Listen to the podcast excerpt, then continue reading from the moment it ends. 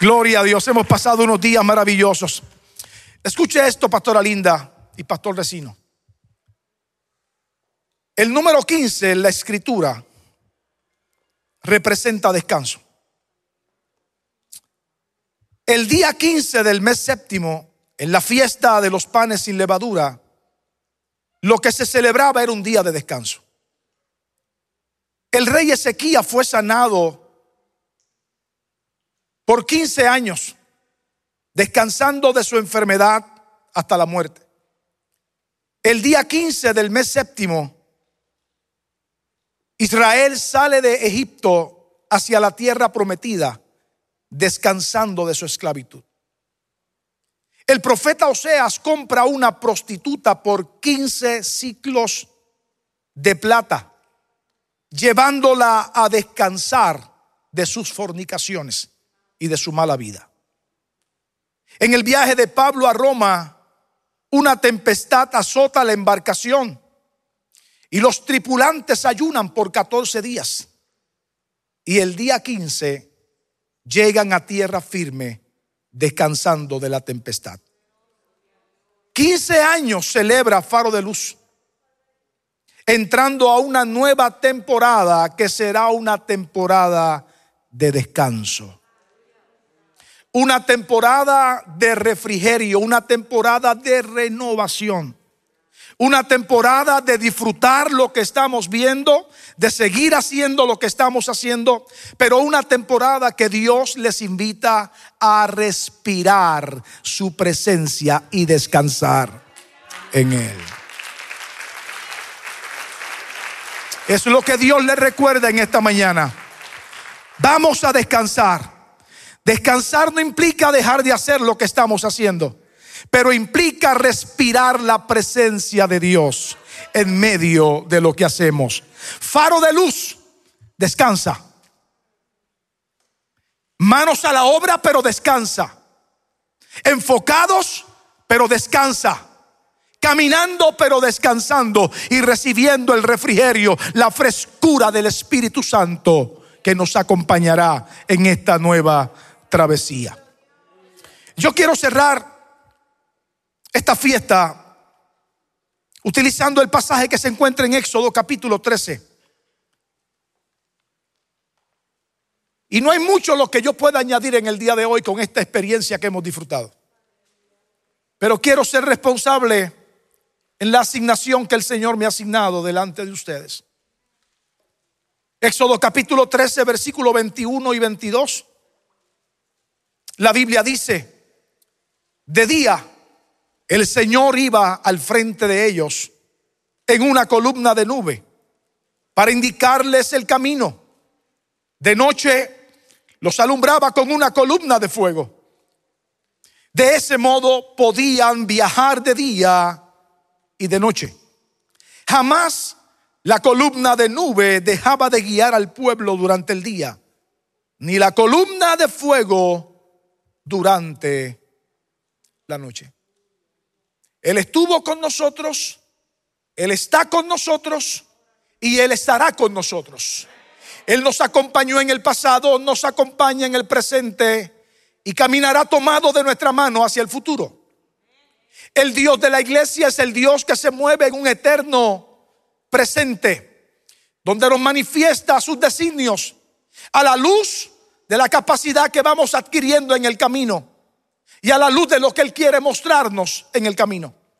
No todos lo sabemos, pero a su debido tiempo, lo que Él va a revelar, lo revelará.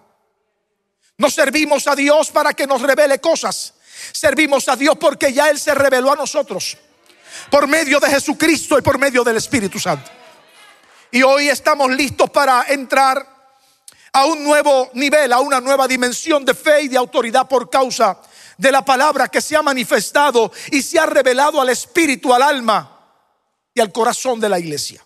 Padre, gracias porque tu palabra es pan al que come y es simiente al que siembra y nunca tornará tras vacía, sino que hará aquello para lo cual ha sido enviada.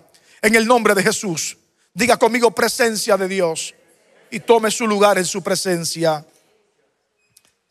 Permítame comenzar lo que quiero compartir con usted en los próximos minutos. compartiendo lo siguiente.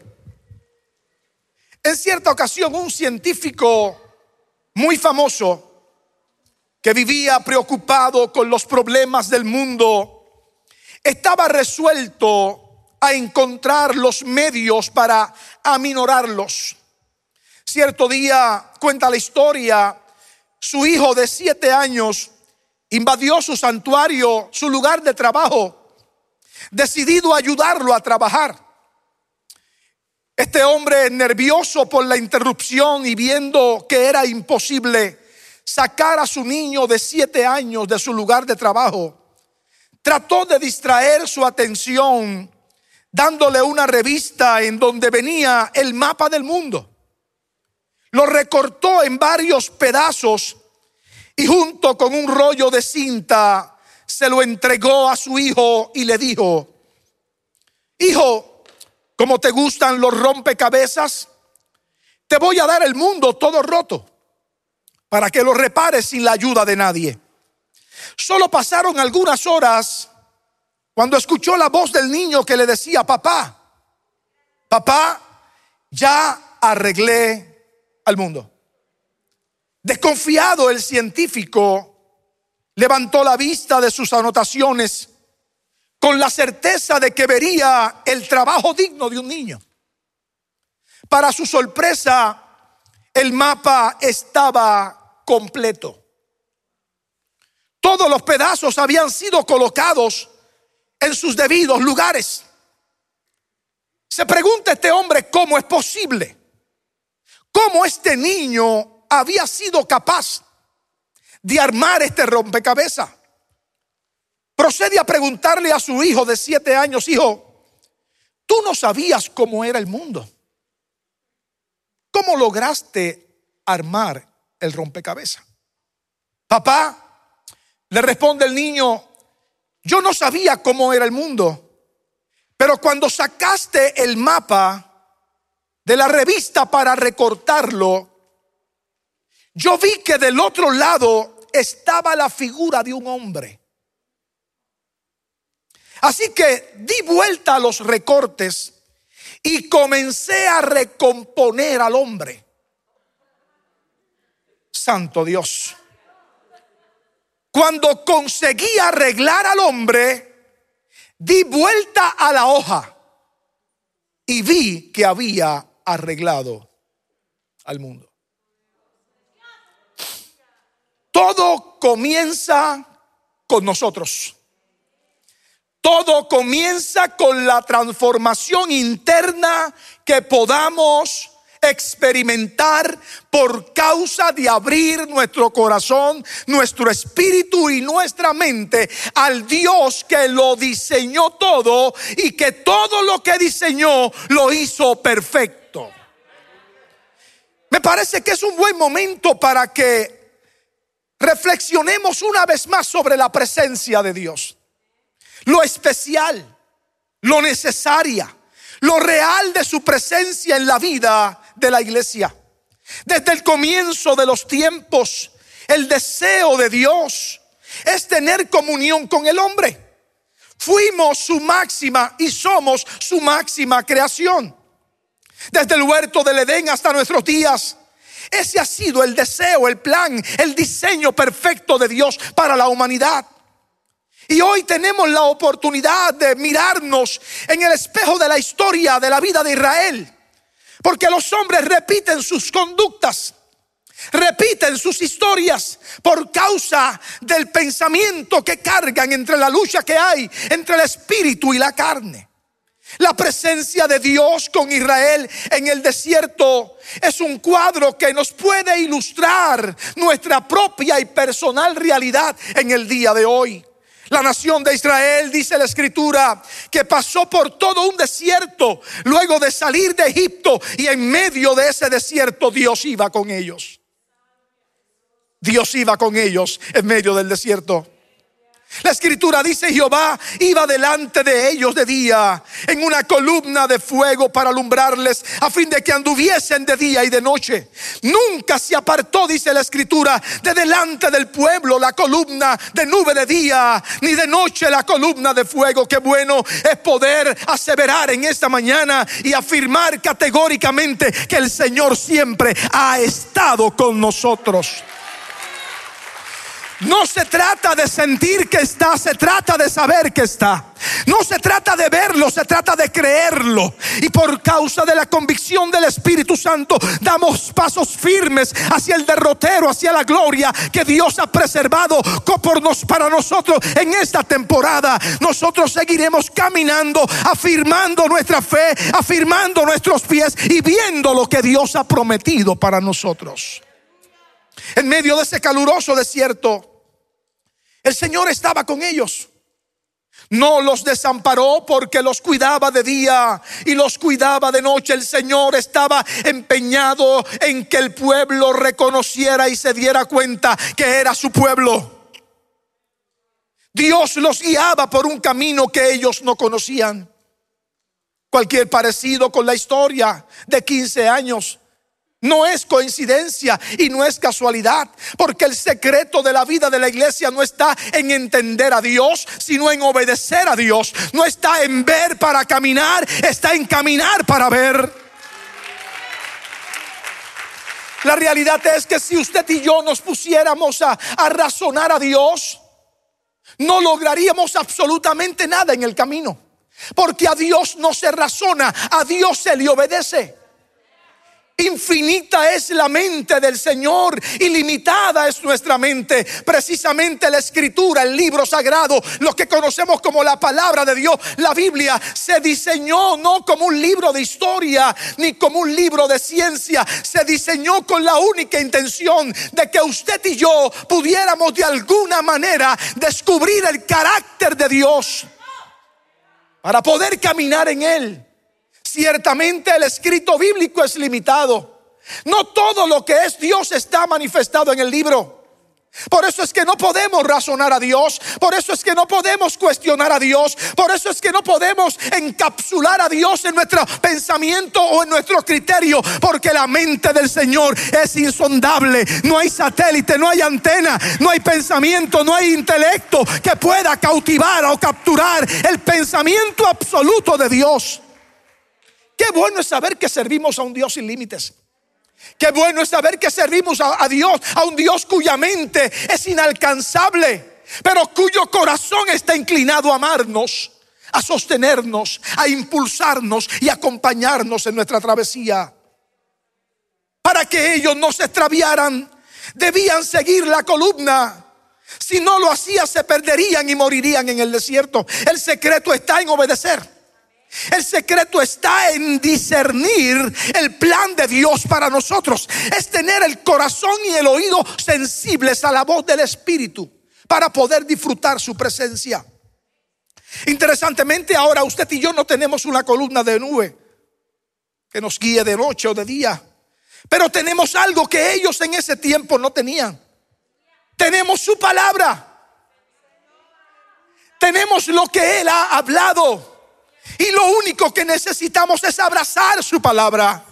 Es internalizar su palabra, es creer su palabra y es permitirle al Espíritu Santo que la palabra de Dios cause iluminación en nuestro espíritu para que podamos ver el cumplimiento de lo que Dios ha hablado. La presencia de Dios prometida a Israel. La escritura dice que Él dijo, mi presencia irá contigo y te daré descanso. Hmm. Más adelante Dios mismo le promete a Moisés que su presencia estaría disponible no solamente para acompañarnos, sino para darle descanso. Faro de luz, el Señor te recuerda hoy que la temporada de, descanso acaba de comenzar. En medio de la crisis descansa. En medio de la, de la incertidumbre descansa. En medio de la historia descansa. En medio de los pasos que vas a tener que dar descansa porque mayor es el Señor que está contigo. Él traerá descanso a tu cuerpo. Él traerá descanso a tu mente. Él traerá descanso a tu espíritu. Y tú estarás listo y lista para entrar a un nuevo derrotero de gloria y de plenitud. Es interesante apuntar aquí no solo que Dios le promete a Moisés que lo iba a acompañar, sino que le daría descanso. Wow. Qué bueno es respirar la presencia del Señor. De hecho, el oxígeno de la iglesia es la presencia de Dios. Te puede estar en su peor momento, pero cuando usted tiene la convicción clara de que Dios está, usted respira profundo.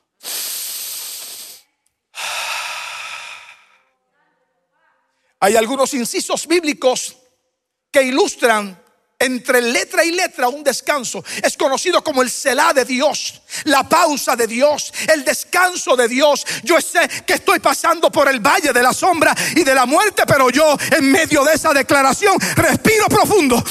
Ah, porque Dios está conmigo en medio de mis batallas diarias. Yo sé que estoy, tengo que enfrentarlas, pero en medio de ellas respiro profundo porque yo sé que el Señor está conmigo. En medio de las decisiones que tengo que tomar, yo respiro profundo. El Selah de Dios está ahí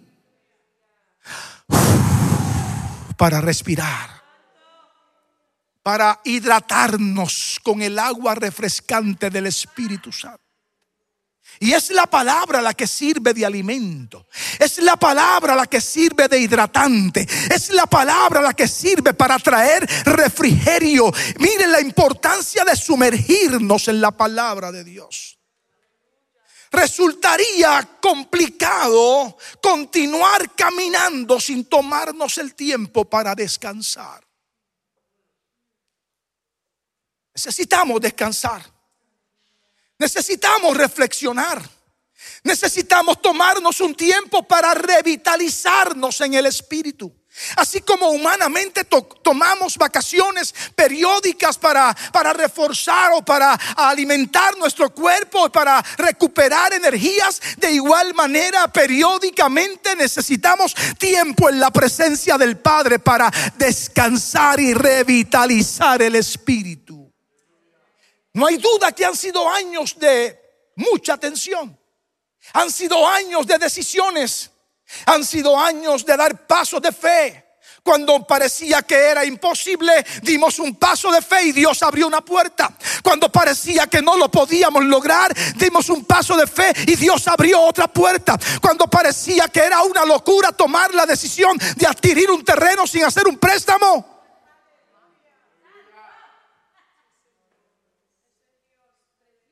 parecería una locura pensar cómo es posible levantar un auditorio de esta magnitud.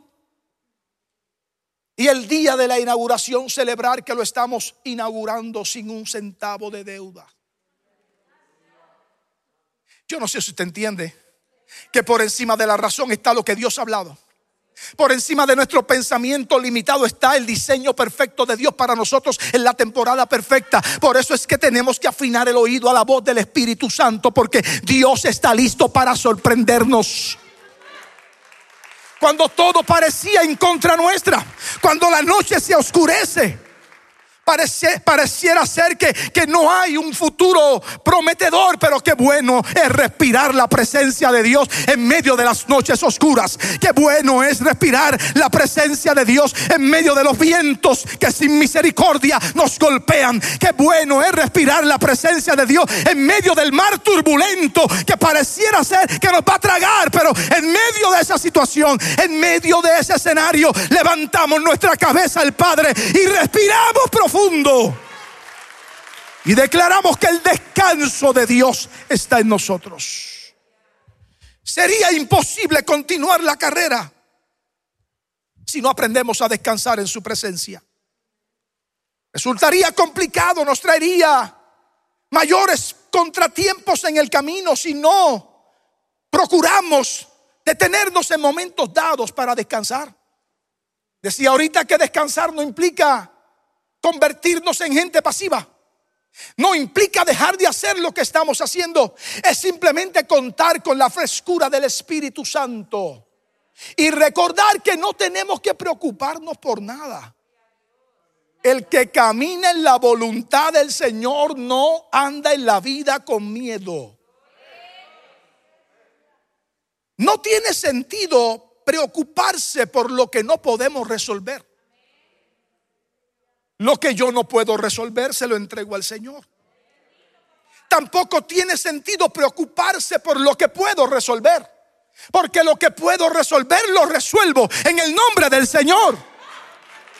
No vamos a permitir que la preocupación nos cautive los sentidos. No vamos a permitir que el sistema en el que estamos nos robe la oportunidad de respirar la bendición y el descanso de Dios en nuestra vida. En medio de las malas noticias, respira la presencia de Dios. En medio de, las noticias no alentadoras, respira la presencia de Dios. En medio de los días de cansancio emocional, respira la presencia de Dios. Porque el Dios que le prometió a Israel que estaría con ellos en el desierto es el Dios que nos recuerda a nosotros hoy que también estará con nosotros hasta el gran día del Señor. Hay pequeños detalles que hacen la presencia, que hace la presencia de Dios en tu vida. El que carga la presencia de Dios se le nota. Por eso es que el que carga la presencia de Dios no tiene que decir que carga la presencia de Dios. Porque la presencia de Dios no se demuestra por decirlo, se demuestra por modelarla.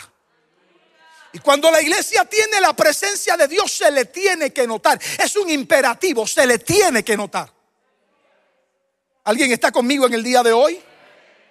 Qué interesante es que alguien vea en ti lo que él quisiera tener.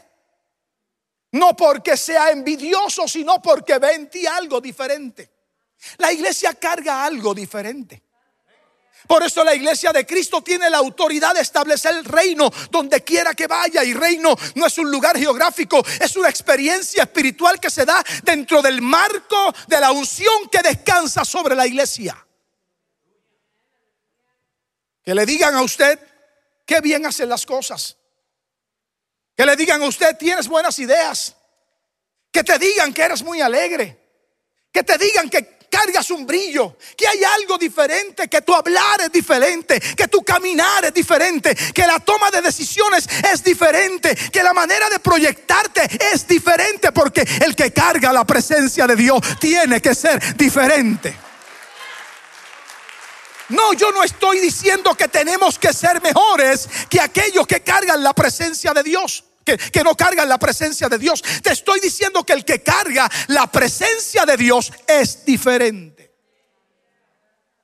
Eso es precisamente la presencia de Dios en nuestra vida. Si algo bueno pueden ver en nosotros, en realidad no somos nosotros. Es la gracia del Señor manifestada en nosotros.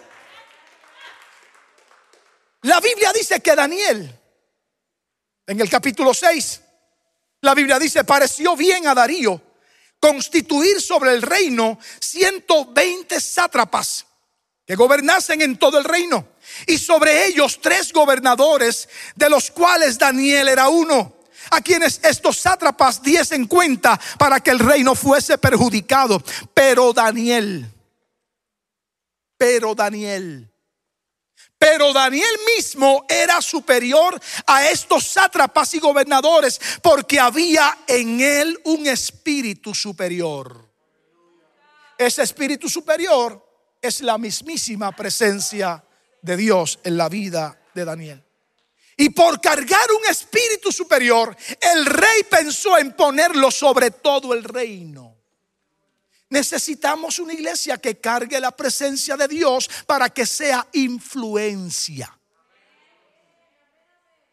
Necesitamos influenciar positivamente nuestro entorno, nuestra ciudad, nuestra nación, nuestro mundo. Hay alguien que está desesperado porque la iglesia se levante a modelar el carácter de Cristo. Alguien necesita ser influenciado por la gloria, por la gracia, por el favor, por la bondad del Señor manifestada en nosotros. Hoy usted y yo estamos en pie porque la manifestación de la gracia de Dios nos ha afectado positivamente. Dios está con nosotros y a veces no nos percatamos de esa realidad. Porque el sistema nos agobia. El sistema nos oprime. El sistema detiene nuestra forma de pensar. El cansancio llega y en momentos dados se nos olvida que cargamos un espíritu superior.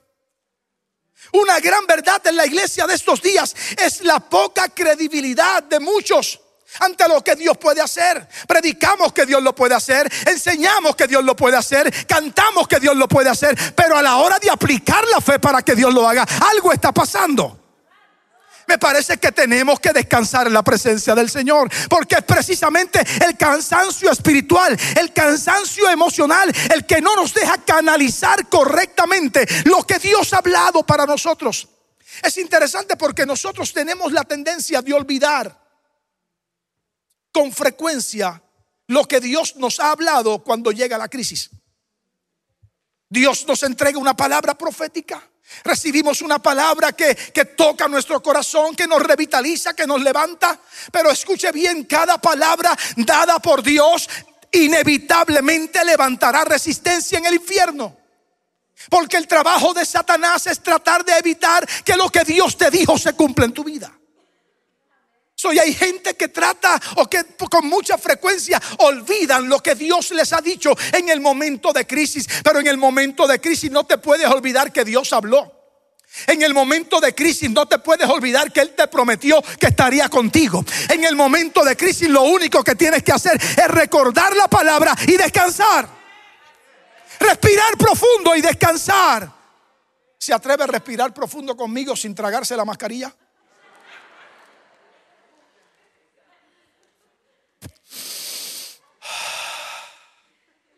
Venga, venga, venga, venga, hágalo, hágalo.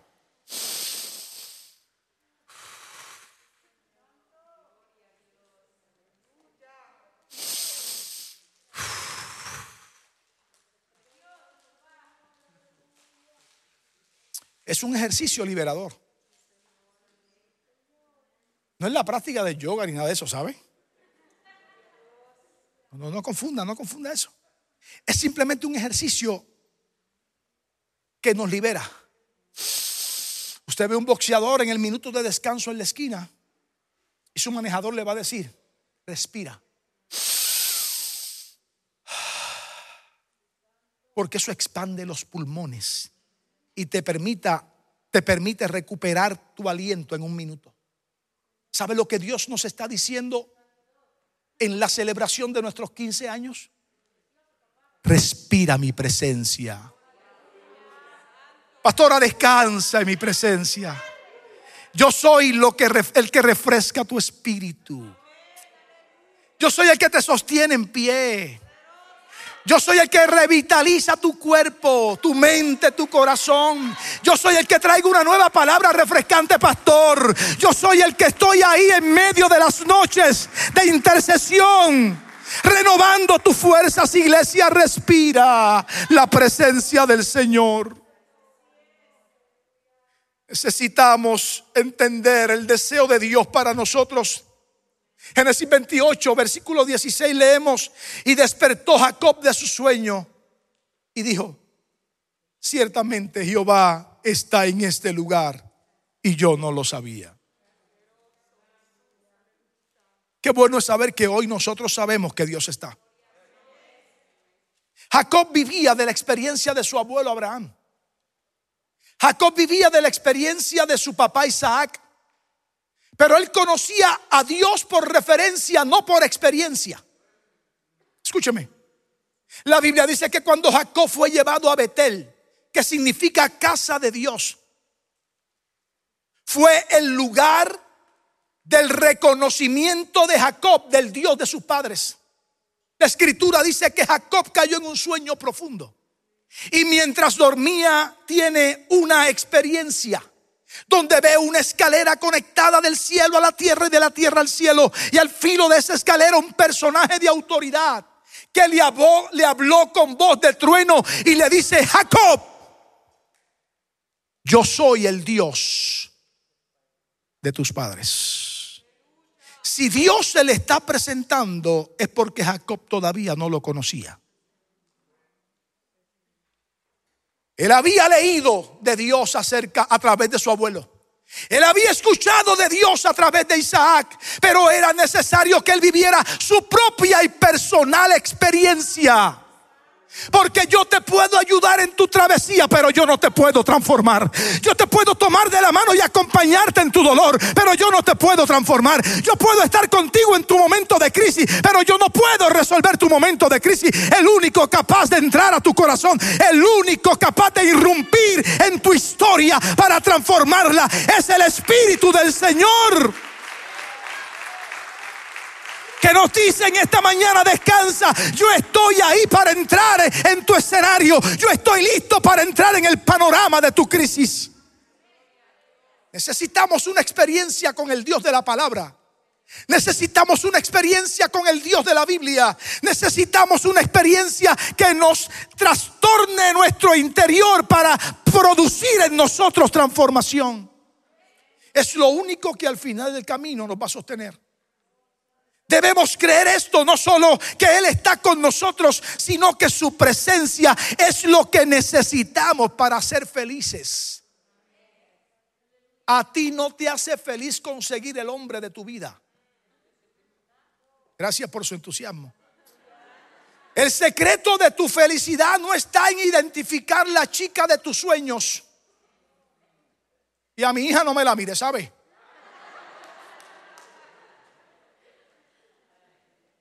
¿Sabe que muchas parejas van al matrimonio con un concepto equivocado de lo que es felicidad? Y usted no se casa para ser feliz. Usted se casa porque usted es feliz. ¿Sabe por qué? Porque ningún individuo en el planeta tiene la capacidad y la habilidad de hacer en mí lo que solamente puede hacer el Espíritu Santo. Y el único capaz de darme alegría, de cambiar mi corazón, de cambiar mi lamento en baile, es el Espíritu del Señor cuando le abro mi corazón.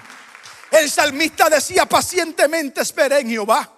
Y él se inclinó a mí y escuchó mi clamor. Me hizo sacar del pozo de la desesperación, del lodo cenagoso. Puso mi pie sobre una roca firme y puso un cántico de victoria en mi boca. ¿Alguien está listo para cantar en esta nueva temporada? ¿Alguien está listo para cantar en esta nueva temporada? ¿Alguien está listo para cantar en esta nueva temporada? ¿Alguien está listo para cantar en esta nueva temporada? Porque esta nueva temporada traerá descanso. Esta nueva temporada traerá revitalización. Esta nueva temporada despertará el espíritu, el alma de la iglesia para que entre a una dimensión de fe mayor. Y aunque esta nueva temporada traerá consigo nuevos desafíos, traerá consigo nuevos retos, también traerá consigo la única oportunidad de ver la mano de Dios manifestada en nuestra vida. No creas que serías feliz si tuvieras X o Y cosa, porque no es lo que tienes lo que te hace feliz es quién eres en Dios lo que te hace feliz. No es lo que has logrado lo que te hace feliz. Es tener la satisfacción de que el Señor que te habló ha estado contigo. No se trata de buscar bendiciones. Se trata de entender que ya hemos sido bendecidos con toda clase de bendición espiritual. ¿Sabe algo? Este edificio no es una bendición. No somos bendecidos porque tengamos este edificio.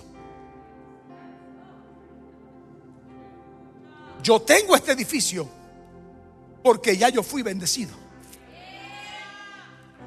La bendición del Señor no lo define lo que tengo, lo define lo que soy. Por eso la iglesia no puede tener su identidad en lo que ha logrado. Tiene que tener su identidad en el Dios que le ha permitido lograr lo que ha logrado.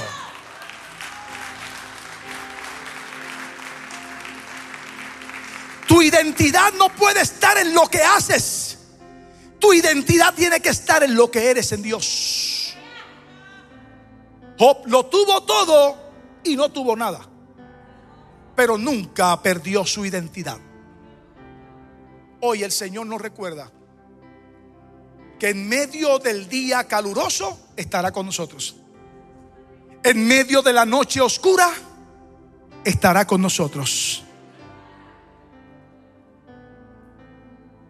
Y si Él está, lo único que tenemos que hacer es disfrutar su presencia y descansar. Venid a mí los trabajados y cansados, que yo os haré descansar. La presencia de Dios trae descanso.